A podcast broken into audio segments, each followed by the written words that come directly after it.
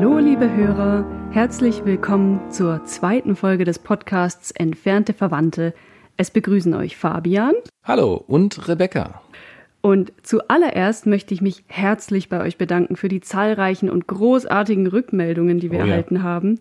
Wir freuen uns sehr, dass ihr diesen Podcast offenbar mindestens genauso spannend findet wie wir und dass einige von euch sogar so freundlich waren, uns nicht in unserem Unwissen über die iberischen Länder aus Folge 1 verharren zu lassen, sondern uns aufzuklären, was es damit auf sich hat. Daran wollen wir euch jetzt gerne teilhaben lassen. Fabian, was sind denn die iberischen Länder? Genau, und äh, da gilt jetzt das Dank eigentlich zwei Leuten, die sich da gemeldet haben. Das ist äh, Werner und die Anna. Und ich lese da mal hier vor. Im 12. Jahrhundert waren das Leon, Pamplona, Aragon und Portugal.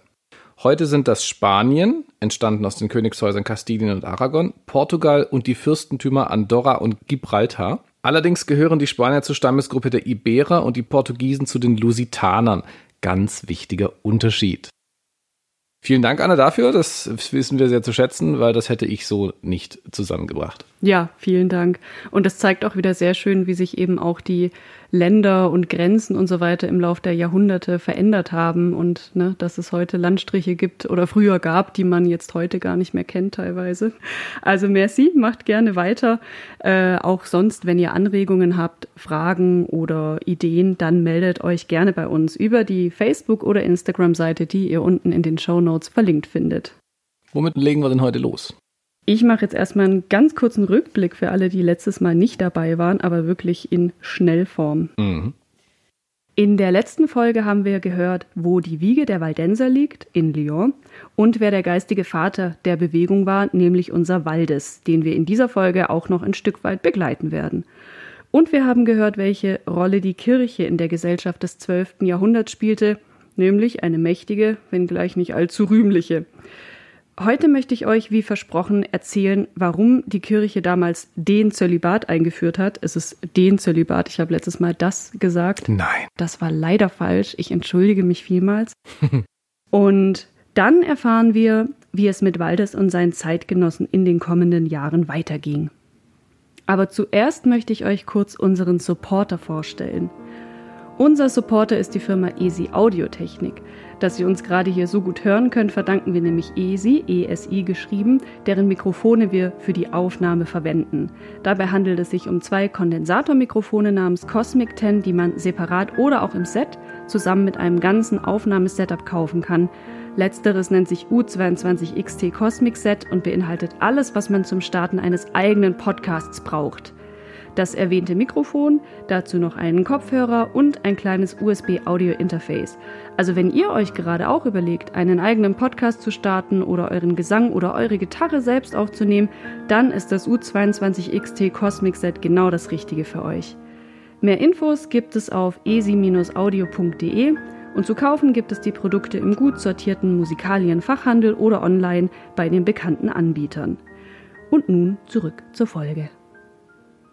Wir haben es ja mit unruhigen Zeiten und einer, man muss schon sagen, raffgierigen Kirche zu tun, bei der sowohl Geld als auch Macht liegen. Und deshalb ist eine Karriere in der Kirche in dieser Zeit höchst attraktiv, denn man kann hier quasi alles haben, ne? selbst Wein, Weib und Gesang, wenn man so will. Aber nicht offiziell. Doch, damals schon. Damals schon? Okay. Mhm, genau. Ähm, dem wurde nämlich erst 1139 ein Riegel vorgeschoben. Ah, das war dieses berühmte Konzil dann, ne? wo dann beschlossen wurde, dass die Priester im Zölibat leben müssen, oder? Genau, also es gab mehrere Lateralkonzile, hießen die.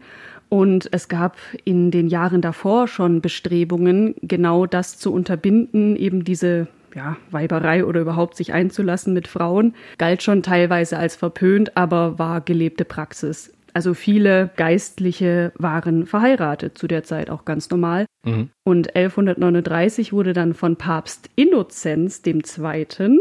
die Pflicht für Priester auf der ganzen Welt eingeführt, keine Ehe mehr einzugehen. Und, was glaube ich auch schlimm war für einige, bestehende Ehen von Geistlichen wurden auch für ungültig erklärt. Das heißt, wenn du also schon eine Familie hattest, dann hieß es offiziell, die gibt's gar nicht. Oh. Dementsprechend wehrten sich auch einige dagegen oder ignorierten das einfach. Im Grunde kann man sagen, dass das mit dem Zölibat dann so kleckerlesweise aufgehört hat im Verlauf der Generationen, weil irgendwann mhm. Kommt ja keiner mehr nach, der dann schon verheiratet ist. Oder? Richtig, ja, hm. genau so. Und das hat sich bis heute gehalten. Warum wurde das denn überhaupt dann eingeführt? Also da gab es im Grunde drei Gründe. Man kann sagen zwei weltliche und ein geistlicher, der auch heute noch angeführt wird als Grund. Ähm, ich fange mal mit den ganz banalen an. Also der erste war, dass man die Kirchengüter bewahren und vermehren wollte und nicht an die Kinder vererben. Hm. Weil jeder, der Kinder hat, vererbt sein Hab und Gut natürlich an diese. Ja. Und zum Zweiten ist es so, dass das Verbot der Ehe eine Kirchenkarriere für Adelige dann natürlich auch unattraktiv gemacht hat. Die waren ja eher auf dynastische Macht aus als auf demütiges Beten.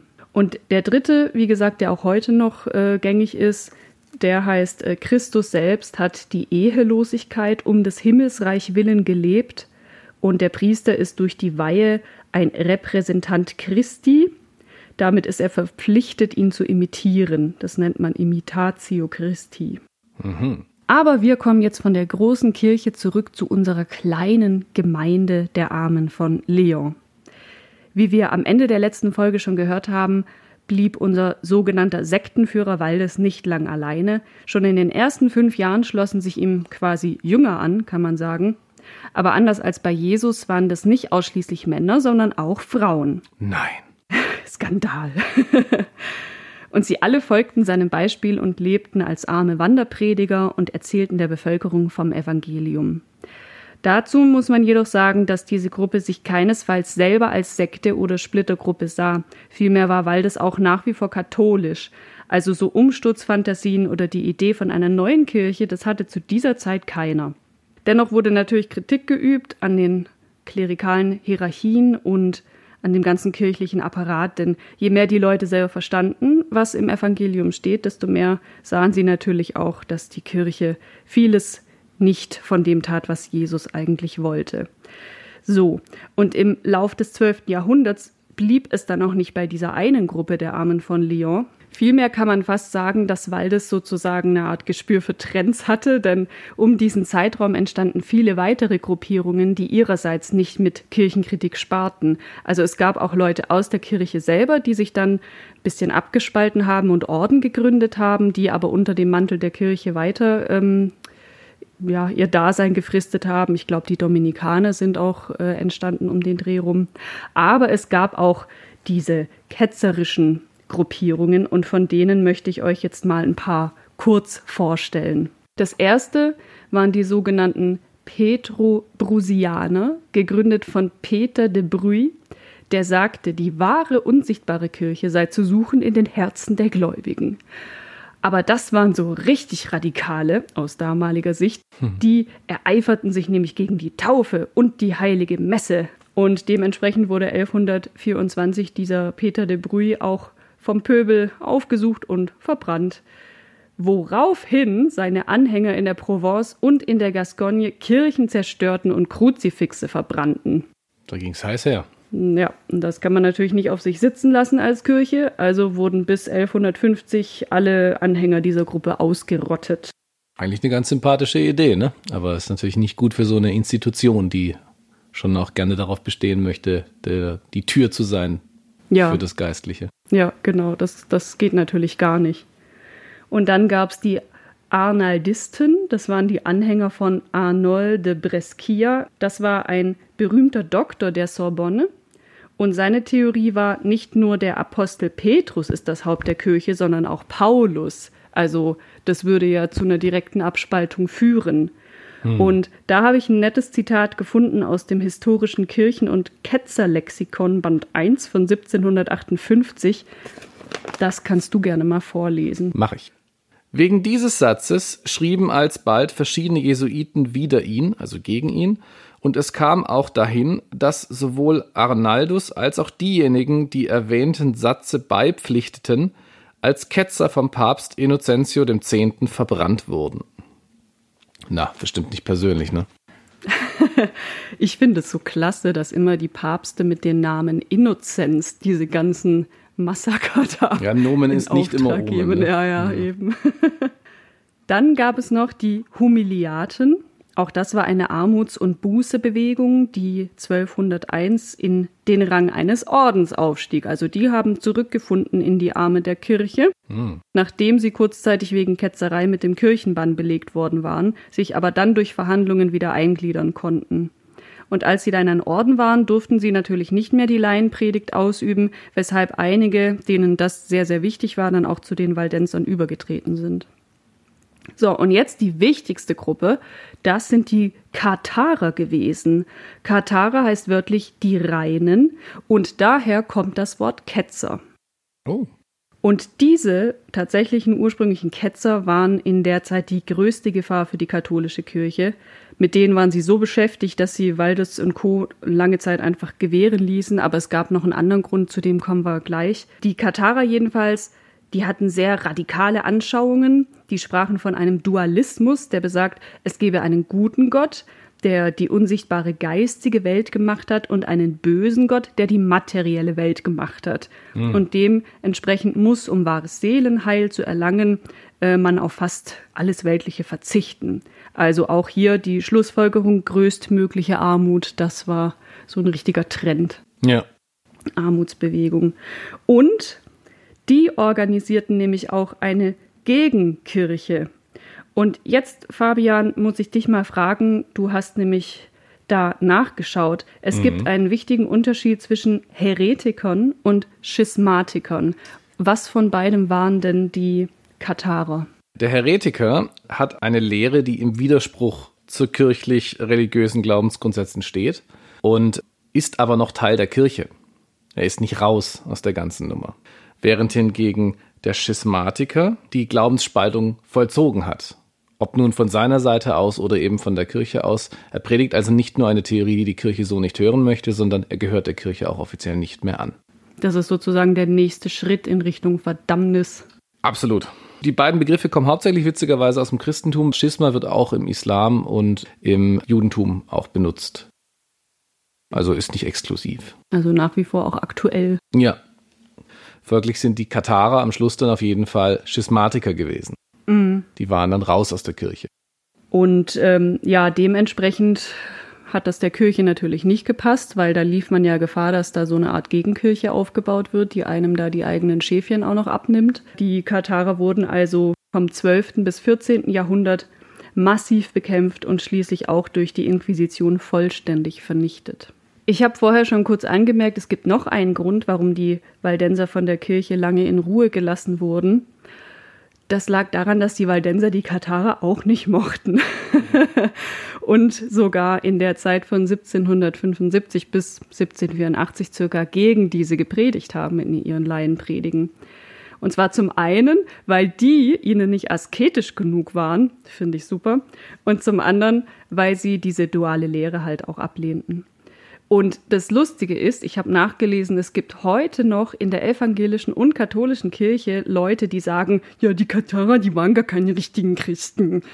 Ah ja. Mhm. Ja, also scheint sich das äh, ja so richtig durchgetragen zu haben. Kann man vielleicht eine extra Podcast-Folge drüber machen, aber wie kam denn die Katharer auf dieses duale Gottesbild? Das wäre eigentlich das Interessante, weil ist das in irgendeiner Art und Weise herauslesbar? Ich kann es dir leider nicht geschichtlich begründen. Meine Theorie ist dieses Theodizee-Problem, hm. was äh, heute auch immer noch da ist. Also es ist so, du hast ja quasi zwei Grundannahmen im christlichen Glauben. Die erste ist, Gott ist allmächtig und die zweite ist, Gott ist wohlwollend.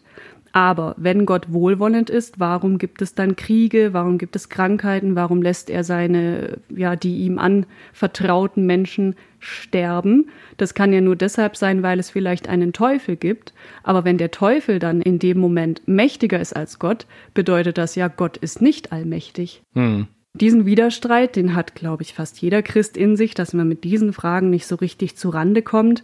Und ich vermute, dass die das eben dadurch gelöst haben, dass sie gesagt haben, es gibt einen Teufel oder einen bösen Gott, der dem Guten da entgegensteht. Aber der hieß nicht Teufel bei denen. Das ist unterschiedlich überliefert. Ah ja. Jedenfalls war die Kirche den Waldensern deshalb eine Zeit lang so gewogen, dass es bald sogar Übereinkünfte gab, die den Armen von Lyon ganz offiziell erlaubten, mündlich zu predigen.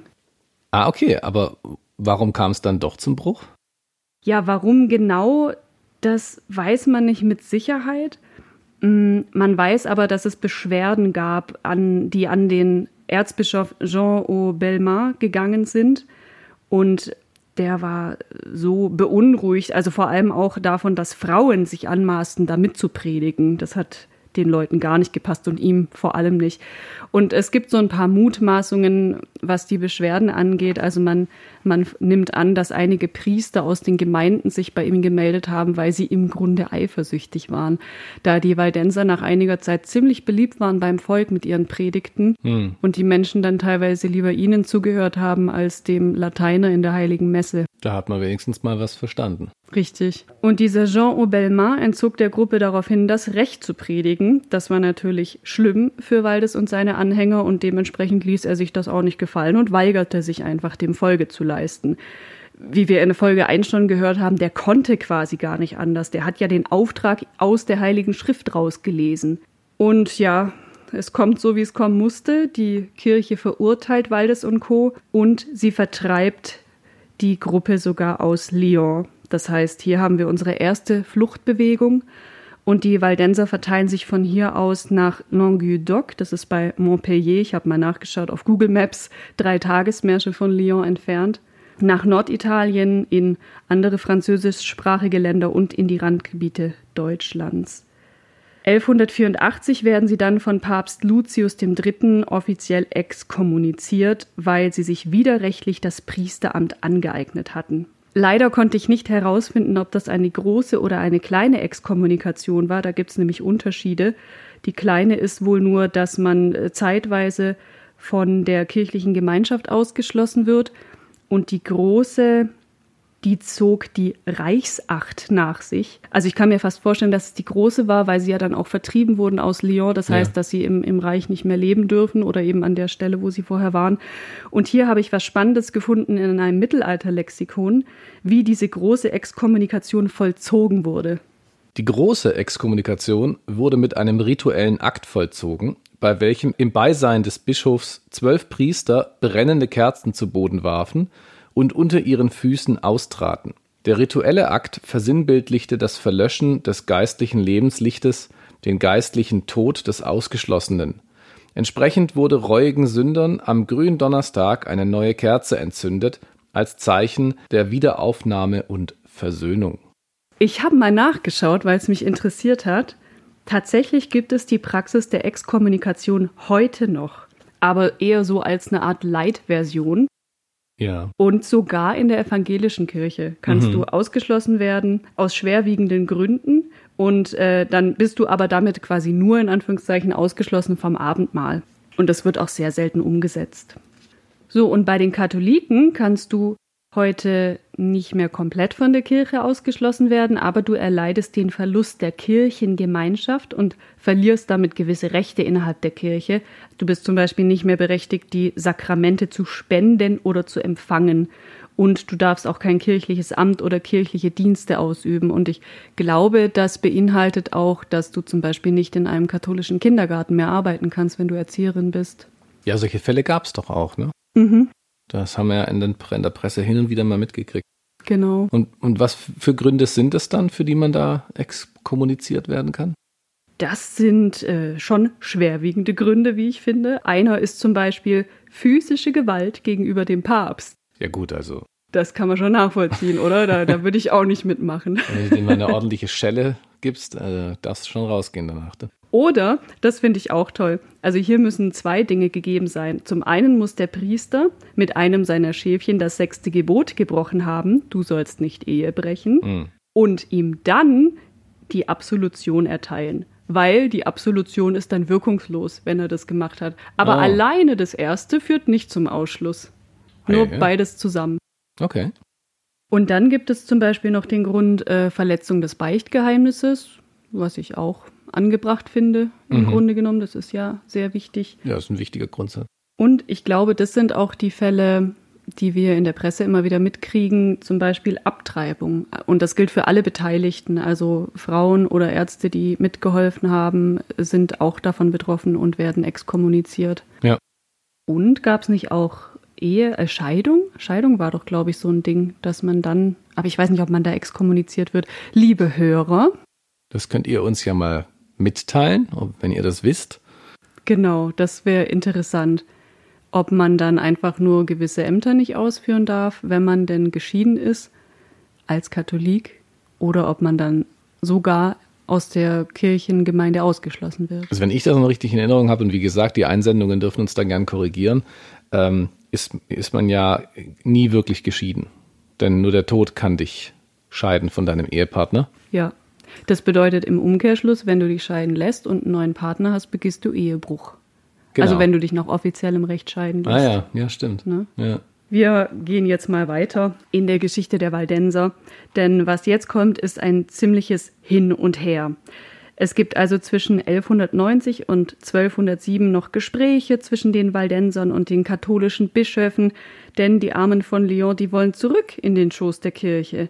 Und viele Kleriker nehmen diesen Ausschluss auch noch nicht ganz so ernst. Also einige sind denen immer noch gewogen und man hat ja immerhin nach wie vor diesen gemeinsamen Feind, die Katharer. Und die Waldenser haben weder eine eigene Glaubenslehre verbreitet noch eine eigene Organisation aufgebaut. Also noch gelten sie weder als Heretiker noch als Schismatiker. Das Einzige, was sie eben tun, ist Leuten vom Evangelium zu erzählen und damit predigen, was sie nicht dürfen. Mit der Verteilung der Armen von Lyon in die Welt bilden sich aber auch nach und nach andere Ansichten aus. Es gab jetzt Gruppen, die ganz und gar biblizistisch waren und dementsprechend auch Praktiken der katholischen Kirche ablehnten, zum Beispiel ist ja heute noch in der Kritik diese Marien- und Heiligenverehrung. Im Grunde, also ich darf das ja sagen als Protestant, ich finde, das sind eigentlich Götzendienste. Das ist ja eine Vielgötterei im Grunde genommen. Aber ich weiß, ein Katholik wird mich korrigieren und das anders äh, zu werten wissen. Und einige erdreisteten sich sogar, den Menschen eine Art Beichte abzunehmen. Das geht natürlich gar nicht. Ja, das geht nicht. Nee. Und wieder andere feierten dann auch noch Abendmahle nach dem Vorbild Jesu. Das ist also eine, ja, wie soll man sagen, eine Schändung des Sakramentes. Das ist der Kirche vorbehalten in dieser Zeit. Letztlich führte all dies dann unweigerlich zum vollständigen Ausschluss der Armen von Lyon aus der Kirche beim vierten Lateralkonzil 1215. Da wurde dann schließlich der Kirchenbann ausgesprochen. Und Waldes, der war irgendwann in dieser Zeit zwischen 1205 und 1207 gestorben ohne wieder zurückgekehrt zu sein in den Schoß der Kirche. Oh. Worüber er sich auch sehr gegrämt haben muss, weil er wollte eigentlich schon die, ähm, ich bin mir nicht sicher, ob du das weißt, aber ich glaube, wenn man beerdigt wird, offiziell, das ist ja auch eines der Sakramente, hm. und der katholische Glaube besagt, dass du eben dann bessere Chancen hast, ins Himmelreich aufzufahren oder überhaupt äh, eintreten kannst. Ja, man merkt, Fabian ist kein praktizierender Katholik. Wie kannst du es wagen? Jetzt haben wir also die Situation, die kleinen Gruppen sind führerlos, sie sind kirchenlos. Sie haben jetzt im Grunde zwei Optionen. Sie können sich entweder selbst verleugnen und auf das Predigen verzichten und zurückkehren in den Schoß der Kirche, oder sie können sich treu bleiben und eher im Geheimen weitermachen. Jetzt könnte man denken, die Sache erledigt sich wahrscheinlich relativ schnell von selbst. Die haben jetzt einen deutlichen Dämpfer gekriegt, außerdem sind sie in Europa verteilt, haben keinen Anführer mehr, die Sache wird sich im Sande verlaufen. Aber das Gegenteil ist der Fall. Man hält nämlich durch Briefe Kontakt zueinander und 1218 findet sogar so eine Art Gipfeltreffen statt, auf dem Vertreter der Splittergemeinden aus Frankreich und der Lombardei sich treffen, um sozusagen das Schiff auf Kurs zu bringen. Hier sprach man dann über Themen wie Ehe, so, hm, ist Scheidung eigentlich okay? Und das Abendmahl, also wann ist dieses Sakrament eigentlich gültig, wenn es in der Kirche stattfindet oder auch anderswo und so weiter. Also wir sehen hier eine ganz klare Einigungs- und Organisationsbewegung und damit einen deutlichen Schritt weg von der katholischen Kirche und hin zu eigenständigen Brüdergemeinden, die sich nach dieser Konferenz in sieben von neun Punkten dann auch einig waren. Ist natürlich auch nicht ganz ungefährlich, ne? Ja, großer Schritt in Richtung Schisma. Ja. Wenn wir jetzt also die vergangenen zwei Folgen mal Revue passieren lassen, dann sehen wir eine Entwicklung. Im Grunde drei Phasen. Wir haben die Phase 1, ganz am Anfang. Also wir, die Waldenser, werden vom Volk gemocht im Wesentlichen und von der Kirche anerkannt. Phase 2, naja, wir sollten mal lieber vorsichtig sein. Phase 3, ab in den Untergrund. Wir arbeiten ab jetzt im Geheim und werden selbst Ketzer genannt. Das muss schlimm gewesen sein. Und die Übergänge zwischen diesen Phasen, die waren fließend. So.